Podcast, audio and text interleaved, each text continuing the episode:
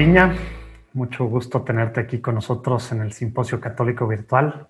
Padrísimo que estés aquí, tú que eres apologeta, maestro de, teología en la UP y bueno, pues aparte podcastero, etcétera, etcétera. soy fan de muchas de las cosas que has hecho también, pues bueno, descubrí hace poco, pero antes también en, eh, pues en la tele, ¿no? Con María Visión. Gracias por estar con nosotros. Gracias a ti, José Manuel. Qué, gran iniciativa que nos convocas a muchísimas personas para llegar a muchos hogares y muy agradecido y muy contento de estar aquí contigo. Padrísimo. Pues empecemos, pero ¿qué tal? Para empezar bien con el pie derecho, nos ponemos en presencia de Dios. Claro. Padre, y Espíritu Santo. Amén. Padre nuestro, que estás en el cielo, santificado, sea tu nombre. Venga a nosotros tu reino. Hágase tu voluntad, en la tierra como en el cielo. Danos, hoy, nuestro pan de cada día. Perdona, nuestras ofensas, como, también nosotros, perdonamos a los que nos ofenden. No nos dejes, caer, en tentación y líbranos del mal. Amén. Virgen María, conozco tu manto. Amén. Amén. Muy bien, Rafa, pues estoy muy, muy emocionado de que nos platiques por qué la iglesia es apostólica, porque a veces de buena fe, pero pues se nos olvida qué quiere decir esto de la sucesión apostólica, que, por, qué, por qué es importante cuando decimos que es la iglesia, ¿no? Entonces, si quieres, para empezar, explicarnos así en cristiano, eh, ¿qué, ¿qué, quiere decir apostólica antes de ya seguir entrarnos al tema, ¿no? Claro. Cuando hablamos que la fe es apostólica, que la iglesia apostólica, nos remitimos a las cuatro marcas de la iglesia que los padres del concilio de Nicea, por allá del año 325, decidieron dejar allí para todas las generaciones posteriores. La iglesia es una, santa, católica y apostólica. Fue muy importante para ellos dejar esto muy claro, por lo que estaban viviendo justamente. Es, estamos en el periodo histórico donde la iglesia eh, ahora ya no tenía que esconderse, ya no era tan perseguida por el edicto de Milán de Constantino. Entonces la iglesia ahora tiene cierto carácter de oficialidad en el imperio, aunque no es la religión oficial todavía, y empiezan a surgir conflictos interiores. Curioso, ¿eh? antes había persecución exterior, cesa la persecución exterior y empiezan los conflictos interiores a, multiplicarse. Ya lo sabía, pero ahora se multiplican. Herejías de todo tipo, cristológicas, neumatológicas, eh, herejías sobre la naturaleza de la iglesia. Y ahí es cuando los padres en Nicea y en Constantinopla dicen, hay que dejarle esto a las siguientes generaciones. Y una de estas marcas para reconocer la iglesia de Cristo es la apostolicidad. cuando hablamos de la iglesia apostólica, es una palabra que viene de apóstol, Y cuando pensamos en apóstol, los cristianos pensamos en, pues, los doce, los doce apóstoles. ¿Quiénes son estos? Pues, hombres que Jesucristo eligió personalmente. Y cuando decimos esto, que no se nos olvide, Jesucristo es Dios hecho hombre. Dios en persona eligió a estos doce para enviarlos, que la palabra griega de apóstol viene de ahí, ¿no? Enviado. Enviar, ¿Enviarlos a qué? Pues a anunciar. ¿Anunciar qué? La resurrección y todo lo que la resurrección implicaba. Todo lo que la resurrección implicaba. Entonces, cuando hablamos de la apostolicidad de la iglesia, estamos en primer término refiriéndonos a eso, a que esta comunidad Jesucristo la cimentó sobre los doce que él quiso elegir originalmente. Ok, y, bueno, acá donde entra el tema del Papa, digamos, ya, ya en el juego para, para, para esa línea, esa sucesión apostólica. Claro, pues el Papa es uno de esos apóstoles, ¿no? El primer Papa, Pedro, es uno de, de, ese colegio apostólico, como se le llama a veces también, ¿no? Entonces el Papa es uno de los apóstoles, pero es uno que también señalado por el mismo Señor, por Jesucristo, tiene un rol especial dentro del colegio. Y eso es bien interesante. Hay dos pasajes en el Evangelio de San Mateo que van a guiarnos en esto. El primero está en el capítulo 16 y el segundo está en el capítulo 18. En ambos pasajes, el Señor pronuncia la misma afirmación donde confiere la misma potestad en una al grupo de los doce y en otra a Pedro en específico. Y es la potestad de atar y desatar. Eh, en Mateo 16 el Señor se la da a Pedro en específico. ¿no? Lo que ates en la tierra quedará atado en los cielos. Lo que desates en la tierra quedará desatado en los cielos. En Mateo 18 el Señor confiere esta potestad ahora a todos los apóstoles. Entonces nos dice que este colegio, cuando actúa justamente en virtud de su colegialidad, tiene el poder dado por Jesucristo para atar y desatar, que este es un lenguaje muy interesante eh, que significa, entre muchas otras cosas, potestad para enseñar, potestad para permitir o para prohibir, potestad para incorporar a personas a la comunidad o para separarlas de la comunidad. Y cuando el Señor ha dado esto a todos, sabía que vendrían eventualmente, porque por nuestra misma condición humana y por la acción del enemigo en el mundo, pues vendrían momentos de disputa, vendrían momentos de, controversia incluso, de incertidumbre, si tú quieres, doctrinal. Entonces el Señor dice, bueno, cuando esto suceda, aún dentro del colegio apostólico, pues yo dejo una autoridad muy clara para que tenga la última palabra. Y eso aparece súper super bellamente expresado en el capítulo 22 de San Lucas, en el pasaje donde San Lucas nos relata la última cena. En la última cena, esto es algo que solo aparece en San Lucas, dice que el Señor tomó a Pedro aparte y le dijo, mira Simón, voy a parafrasear, ¿eh? porque tengo aquí la Biblia, pero prefiero parafrasearlo. Dice Simón, eh, Satanás ha solicitado permiso para sacudirlos, para cribarlos, dice, como el trigo. Y está hablando en plural, ¿no? Ha solicitado permiso para sacudirlos a todos ustedes, refiriéndose a los doce. Eh, pero yo he orado por ti, para que cuando tú te levantes, o sea, para que tu fe no desfallezca, mi oración es para fortalecer tu fe, para que cuando tú te levantes nuevamente, fortalezcas la fe de tus hermanos. Y esto, esto es impresionante en cuanto al, al rol que juega Pedro dentro del colegio de los doce. Porque si Satanás ha solicitado permiso de sacudirlos a todos, y por un misterio de la providencia divina se le ha concedido, y esto se puede aplicar a, la extensión de, la historia en el tiempo, o sea, por algún misterio de la providencia divina, el Señor permite que el enemigo actúe. Es la providencia divina, el misterio de la sabiduría divina. Y entonces el Señor dice, bueno, pero yo he orado por ti, Pedro, para que tu fe no desfallezca yo a veces me he imaginado en ese, en ese pasaje, ¿no? Y en esa escena, y me he imaginado, no sé, a Tomás o a Juan o a Mateo, a, que quieras, ¿no? Diciendo, oye, espera, si, Satanás nos va a sacudir a todos, ¿por qué no oras por todos, no? O sea, ¿qué, ¿qué, te cuesta orar por todos? ¿Por qué orar nada más por Pedro? Entonces, por algo el Señor quiere darle este privilegio a Pedro. O sea, ¿Para qué? Para que tú confirmes a tus hermanos en la fe está creando una relación de dependencia hacia Pedro. O sea, esto es algo que el Señor ha querido una mediación de Pedro insustituible para todos los cristianos. Es, el Señor la ha querido. Entonces, cuando hay controversias, cuando hay confusión, cuando ¿a dónde tenemos que girar la mirada? A Pedro. Cuando entre obispos eh, no se ponen de acuerdo, cuando... A ver, que eso no es solo de los tiempos actuales. Eh, vamos a leer los relatos del concilio de Nicea para ver cómo había conflicto entre los obispos. ¿A dónde dirigimos la mirada para la última palabra? A Pedro. Entonces, eh, apostolicidad y el ministerio petrino, que es lo que en términos coloquiales hablamos hoy en día de el papado, están íntimamente relacionados. Sí, me dan ganas de meterme en, temas que creo que van a llevarnos a, otros lados. Entonces, me, me, voy a controlar el tema de, de las, bueno, de las otras iglesias y el tema de Roma y, y, el papel, bueno, pues después también con San Pablo, ¿no? Que hubo sus broncas ahí con Pedro y San Pablo, pues al final, pues así fue, ¿verdad? Pedro, este, etcétera, etcétera. Luego Clemente, ¿no? Que fue de los primeros papas también, era la iglesia Roma, es la que, y no era porque la de Roma, ¿eh? era la, porque era porque, porque estaba Pedro, ¿eh? Pero bueno, no, no, me, me quiero meter por muchos otros lados que no, que no llevan a otros lados. Rafa, quisiera algo más actual ahorita hay mucha gente, sobre todo, digo, tú, has visto, eh, y creo que todos los que estamos ahorita viendo, pues de cualquier país que estamos viendo, que no nomás estamos viendo, estamos aquí en esto de países de habla hispana, en cualquier país están, está gente que habla español conectada. Eh, hay muchos católicos que pues somos católicos y pues vamos a misa y al final pues esta parte apostólica a lo mejor no nos queda muy clara, ¿verdad? Eh, y, me voy, y, son buenos católicos o buenas personas de buena fe, a lo mejor por decirlo, a lo mejor buenos católicos no es, no es tal cual la descripción adecuada, ¿no?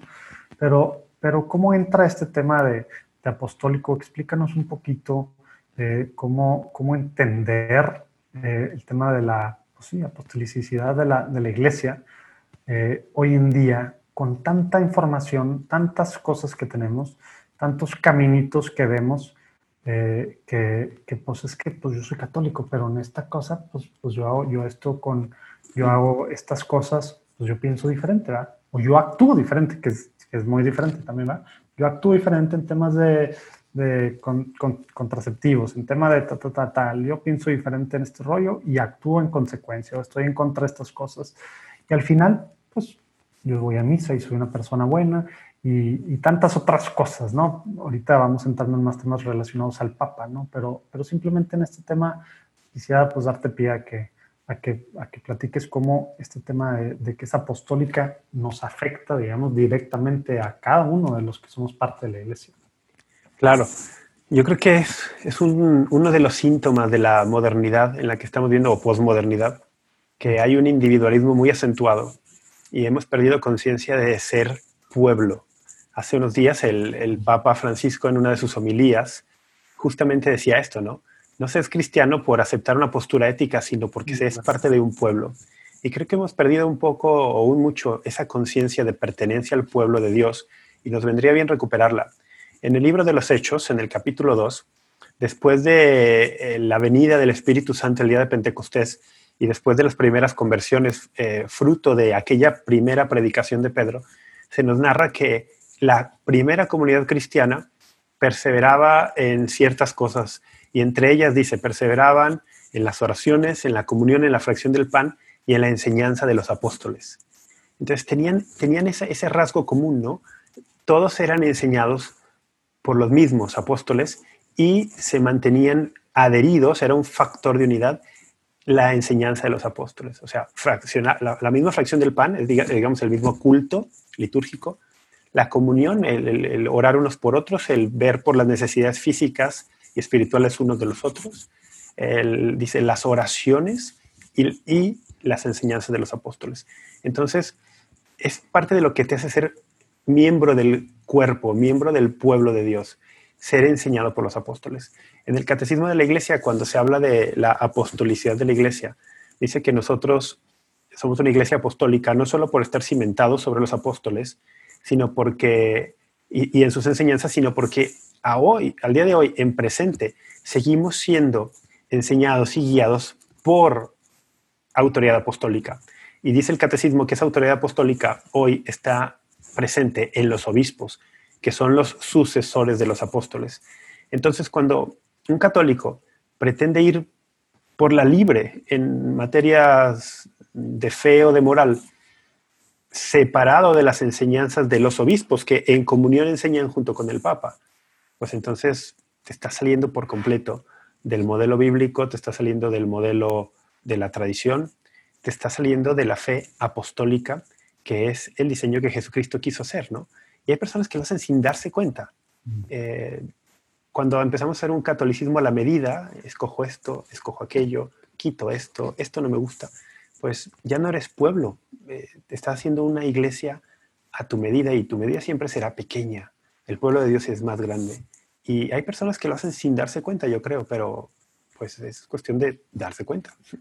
Oye, y esto, ya sé que, que la respuesta es muy sencilla, es formación y es dar, pero la práctica o hacer práctica esa respuesta no está nada sencilla, ¿verdad?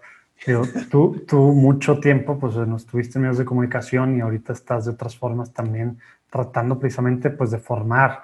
Pero, pero ¿qué se te ocurre eh, esté pasando ahorita que estamos todavía en cuarentena en la mayoría de los países que nos están viendo, eh, que podamos aprender para, para pues, ponernos las pilas en este sentido? Porque al final, pues sí, no estamos siendo católicos en el sentido real eh, y vivo de la palabra porque estamos haciendo una religión propia cada uno, como tú dices, ¿no? Híjole, sí, caray, ¿eh? Cuando, cuando dejas de seguir la autoridad de tu obispo y por lo tanto del papa también, pues sí, estás haciendo una religión propia. Es bien, es bien difícil, como, como ya anunciabas tú, o como ya intuías al, al plantear esta, esta parte del diálogo, ¿no? Formación, sí, pero la formación es indispensable sin duda alguna, ¿no? Yo nunca la despreciaré porque prácticamente desde que inicié en, esta, en estas cuestiones, pues eh, me he dedicado a eso, estar ayudando de otra forma a formar a, los católicos y formarme yo mismo también. Pero creo que hay algo que tiene que ir paralelo a la formación.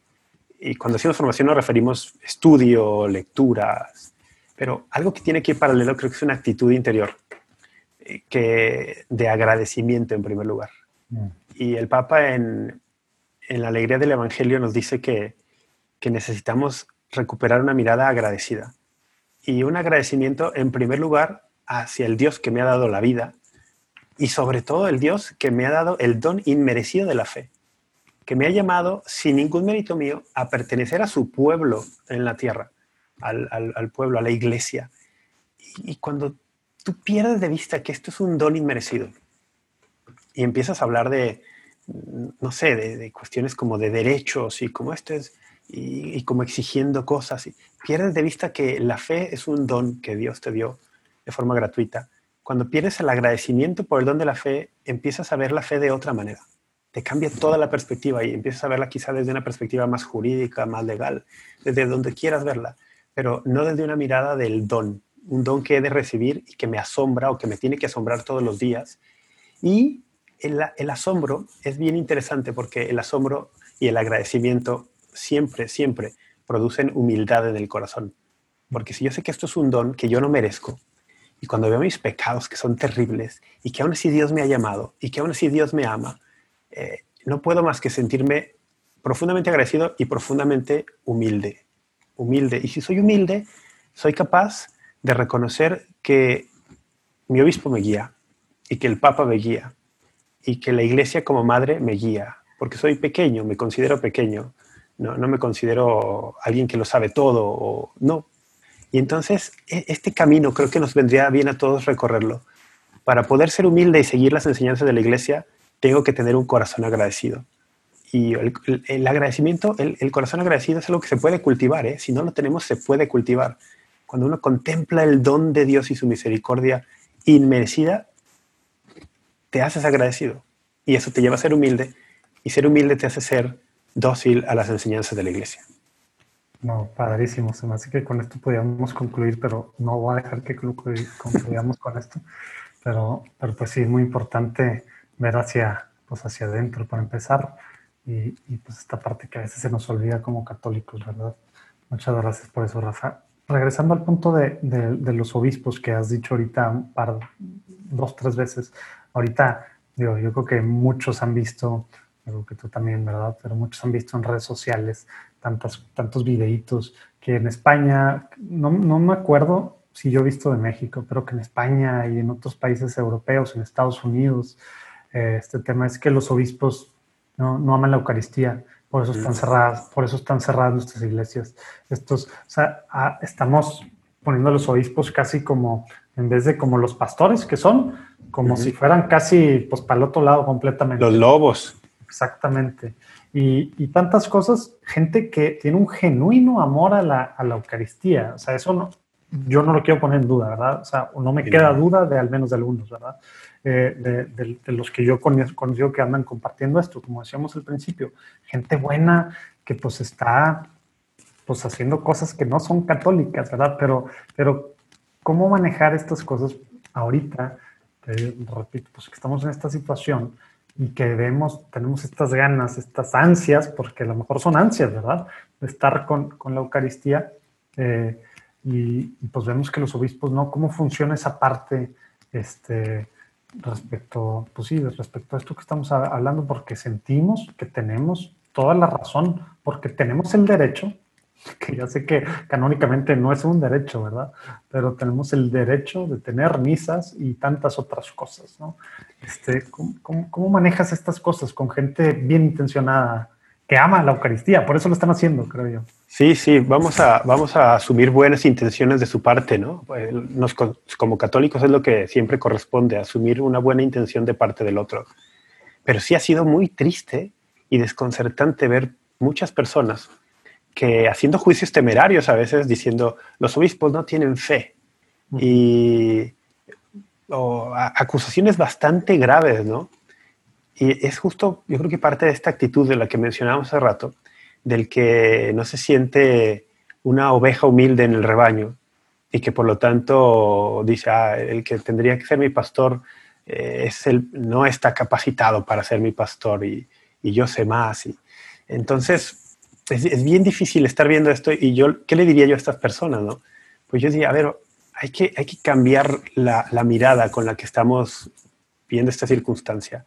no nos conviene a nadie tener esta, esta teoría del sospechosismo, siempre estar sospechando de una conspiración, de alguien que nos quiere dañar. Vamos, ni siquiera necesitamos teorías de conspiración para saber que existe eh, un ser súper mal intencionado que quiere acabar con nosotros y con nuestra fe. Eso lo sabemos desde siempre. El enemigo existe, o sea, no necesito estar buscando teorías nuevas porque sé que existe un enemigo real. Pero también sé que Jesucristo es Dios y que ha vencido y que ha querido edificar una iglesia en la fragilidad humana. Eh, podría haberlo hecho de otra manera, pero Él ha querido edificar una iglesia en la fragilidad humana porque la iglesia no se sostiene por poder humano, sino por el poder divino, por el poder del Padre, del Hijo y del Espíritu Santo, por la sangre de Cristo que ha redimido al mundo entero, por el poder del Espíritu Santo que se ha derramado sobre la iglesia. Entonces, cuando yo estoy mirando con sospecha lo que hace la jerarquía, con sospecha lo que hace el Papa, porque hay gente que incluso ve al Papa con sospecha, con sospecha lo que hace mi obispo, lo que hace mi señor cura, estoy pretendiendo de entrada que yo tengo el marco de referencia adecuado para juzgar eso, que yo tengo la, totalidad de, de, los elementos para emitir un juicio sobre estas personas. En otras palabras, que ellos pueden errar, pero yo no puedo errar. Eh, las personas que vayan por este camino eh, dejan de creer que el Papa pueda ser infalible cuando enseña ex cátedra en fe y moral, pero se hacen ellos mismos infalibles para juzgar al obispo o al Papa incluso. Y no es el camino católico, no es el camino católico. El camino católico es el que sabe que el Papa es humano, el obispo es humano, que por ejemplo en estos momentos de esta circunstancia muy, muy peculiar con este, con este virus y estar en casa, las misas celebradas infieles, que los obispos han tomado una decisión prudencial, que no es una decisión que tenga que ver con dogma de fe o de moral, es una decisión prudencial y que podría haber estado equivocada. A lo mejor, eh, quizá en el paso del tiempo dirían, oye, pues se sobrereaccionó. Podría ser. Con el tiempo sabremos eso, pero con los elementos que teníamos al día de hoy, han hecho lo que han creído que es lo mejor. Y nosotros como pueblo, ¿qué hacemos? Pues yo como pueblo le doy un voto de confianza a mi pastor. Ciertamente el, el dolor, hacía mucho énfasis en que son personas que aman la Eucaristía. Y, y qué bueno que amen la Eucaristía, pero a veces olvidamos que la Eucaristía es Jesucristo y que la Eucaristía es un sacramento de unidad entonces, si, estás yendo a misa cada domingo, incluso todos los días, pero eso no te está uniendo más a los otros, no te está uniendo más a tu obispo, no te está uniendo más al papa, algo estás haciendo mal. Algo estás haciendo mal porque la Eucaristía es el sacramento de la unidad. En cada misa se dice, después de la consagración, eh, con distintas palabras según la plegaria eucarística que se esté utilizando el, canon que estoy utilizando ese día, pero más o menos dice algo así. Te pedimos, Señor, que el Espíritu Santo congregue la unidad a todos los que participamos de este sacramento. Entonces, si tú estás participando en la Eucaristía, pero eso no te está uniendo más a tu Señor cura, a tu obispo, a tus hermanos, a sobre todo a los más necesitados, y en última instancia al Papa también, pues replantéatelo, replantéatelo porque eh, estás yendo a recibir, pero San Pablo da una advertencia muy seria en Primera de Corintios 11. Quizá estás recibiendo sin discernir qué es lo que estás recibiendo. Estás recibiendo el cuerpo de Cristo. Y como nos enseñaban los padres de la iglesia, San Agustín recuerda aquí, si recibes el cuerpo de Cristo, te conviertes en cuerpo de Cristo, porque eres lo que comes, como dicen algunas máximas modernas. Eso ya lo había dicho San Agustín. Si comes el cuerpo de Cristo, te vuelves el cuerpo de Cristo. Y el cuerpo de Cristo no puede actuar el brazo en contra de la pierna o el, dedo en contra del ojo o el oído en contra de la lengua. No, somos un solo cuerpo.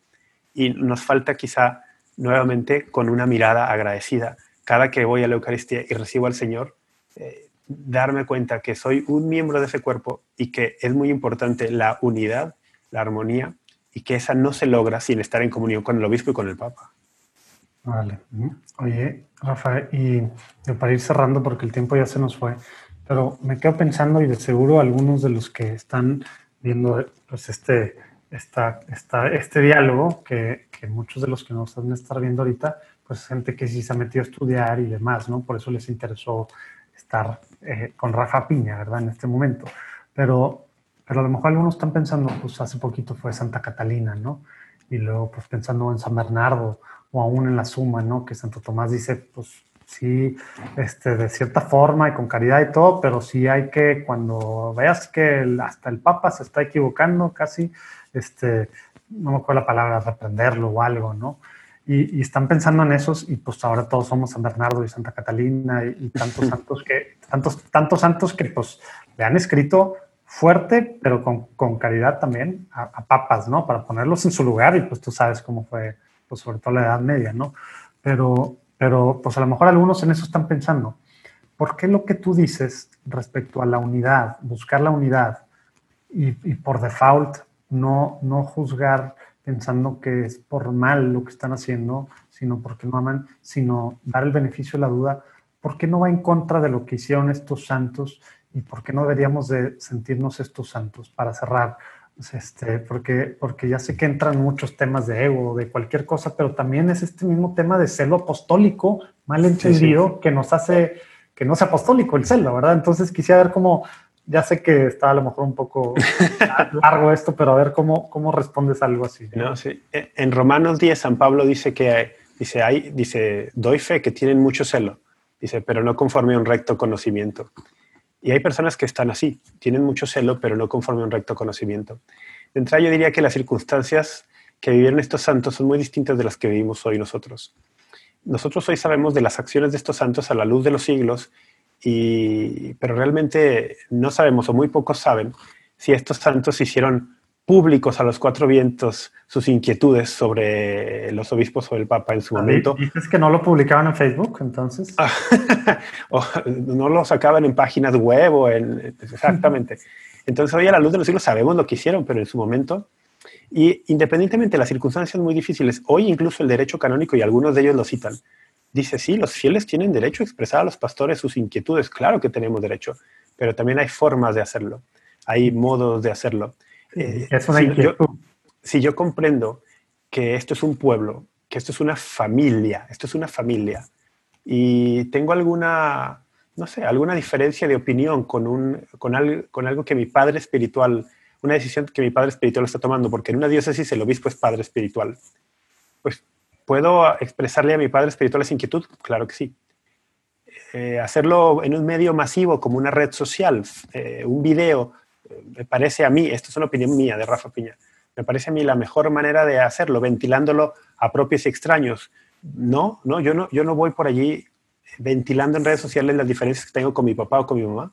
O sea, esas las trato en casa y por los canales internos de comunicación en casa y, quizá pues al obispo le puedo hacer una carta y la llevo al arzobispado o no sé, pero exponer sobre todo un asunto de familia eh, fuera de la familia me parece que es no dimensionar que la iglesia es eso, una familia, y, que el obispo es el padre espiritual y que yo soy el hijo.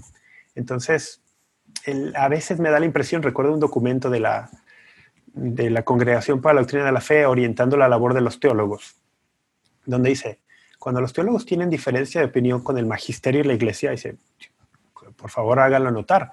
Dice, pero por los canales adecuados. Y justamente aquí el documento decía específicamente, ¿no? Dice, cuiden de no hacer campañas en medios de comunicación a favor de sus posturas teológicas. Dice, porque como si quisieran crear una presión social sobre, sobre quien tiene la autoridad, ¿no?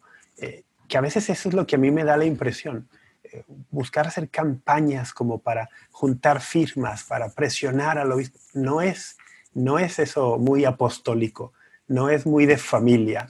Y muchas personas, también hay que decirlo, de buena fe son arrastradas, manipuladas por algunas de no tan buena fe, justamente para crear una presión social y una percepción social en contra de la autoridad de los obispos. Y hay personas que de muy buena fe se dejan arrastrar sin saberlo por personas no tan bien intencionadas. Entonces, bueno, yo diría, qué bueno que hubo un San Bernardo, qué, hubo, qué bueno que hubo una Santa Catalina de Siena, qué bueno, pero pues, si yo aspiro a ser un santo y todos tendríamos que aspirarlo, pues sigamos un camino más familiar. Y si tenemos realmente, después de mucho meditar y de mucho discernir, una inquietud en el corazón para hacerle una observación a la autoridad eclesiástica, hagámosla en primer lugar por la vía, por la vía familiar, por una vía privada, por una vía interna, no queriendo a veces exponer al, juicio o al, sí, a un linchamiento mediático a nuestros pastores. No, no nos conviene y no nos, no nos edifica como iglesia. O sea, estás diciendo que no podemos ser más católicos que el Papa ni nuestros obispos entonces. es difícil, ¿no? Es difícil ser más católico que el Papa. Eh, es difícil ser más católico porque es la belleza. Mira, la, la belleza del catolicismo es que puedo ser tan católico como el Papa, pero no más. Y yo puedo ser tan católico como el Papa. Y es que el Papa no es más católico que yo. Somos, somos parte del mismo pueblo. No somos gnósticos, no tenemos una doctrina distinta según la jerarquía, ¿no? Tenemos la misma doctrina. Entonces, puedo pretender ser católico, tan católico como el Papa, pero eh, ir, ir a enseñarle el Padre Nuestro al señor cura nunca, nunca es mucho, nunca habla mucho del sentido común de las personas que intentan eso. Padrísimo, Rafa. Pudiéramos irnos horas y horas sobre estos temas que, que bueno, sé que a ti te apasionan y a, mí también y a muchos de los que nos están viendo. Y sobre todo ahorita que estamos en medio de esta vorágine de cosas extrañas pasando, ¿no? Digo, sobre todo estos últimos siete años, ¿no? Eh, con el Papa Francisco, con muchos detractores dentro de la iglesia y, pues, bueno, de todo, ¿no? Pero pero bueno, eh, tenemos que terminar porque siguen otras conferencias y otros diálogos. Entonces te agradezco mucho, Rafa, tu, tu, tiempo para estar aquí en el Simposio Católico Virtual y a todos los que nos están viendo. Dios te bendiga y pues Dios los bendiga a ustedes.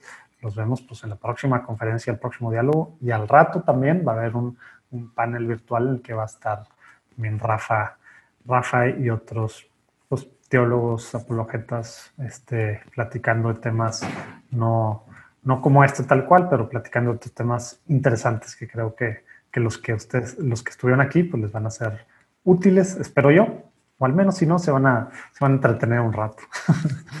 Dios los bendiga, nos vemos. Dios te bendiga, Rafa, gracias. Gracias,